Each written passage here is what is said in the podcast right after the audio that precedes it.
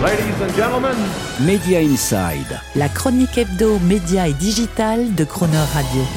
Terence Derieux. Inflation, dollar fort, vos médias préférés vous en parlent tous les jours. Eh bien, sachez qu'il n'y a pas que nos gouvernements pour s'inquiéter de la pente incontrôlable, compris ces indicateurs qui sapent progressivement toute l'économie mondiale jusqu'à probablement la faire entrer en récession dans les tout prochains mois.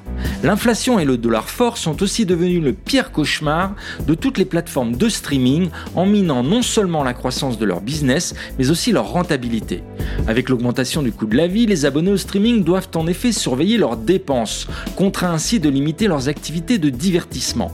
Selon le cabinet Aluma Insights, 26% des foyers américains auraient annulé un abonnement ou choisi une offre moins onéreuse de streaming ou de télévision payante au cours des six derniers mois. Angleterre, où l'inflation culmine à plus de 11%, ils sont plusieurs millions à abandonner leur abonnement à Spotify, Netflix, Prime Video ou Disney ⁇ pour faire des économies. Il faut dire que selon le régulateur des médias Ofcom, il y aurait au Royaume-Uni plus de 5 millions de foyers à laisser une facture annuelle de plus de 300 livres sterling, l'équivalent de 350 euros environ, rien qu'en service de streaming vidéo.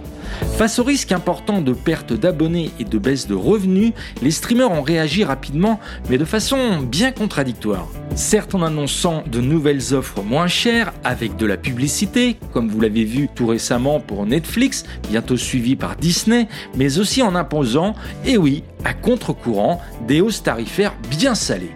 Avec Disney qui va augmenter ses tarifs de 40% à partir de décembre, tout comme Amazon qui a annoncé récemment une hausse également de 40% de son abonnement Prime Video.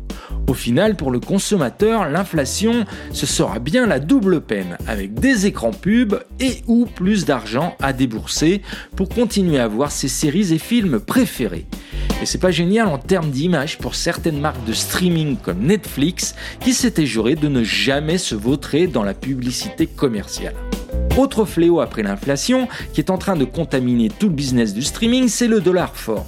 Avec un tiers à deux tiers de leurs abonnés en dehors de la zone dollar, les Netflix, Disney, Amazon et consorts voient leur chiffre d'affaires à l'international jour après jour rogné par la hausse continue du greenback qui sévit maintenant depuis plus d'un an. Et ce alors que leur charge essentiellement libellée en dollars aux États-Unis, elle, reste stable. Avec un cours de la devise américaine qui s'est ainsi apprécié de presque 20% depuis le début de l'année, ce sont pour les acteurs américains du streaming plusieurs milliards de dollars de revenus qui s'envolent en fumée.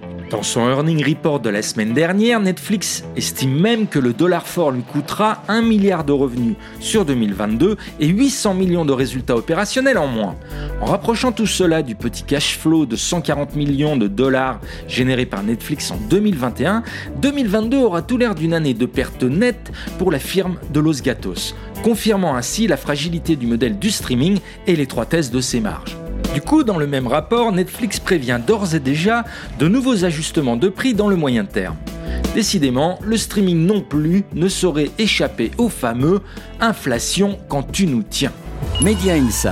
Terence Derieux, tous les mercredis à 7h45 et 19h45 et à tout moment en podcast. Cronerradio.fr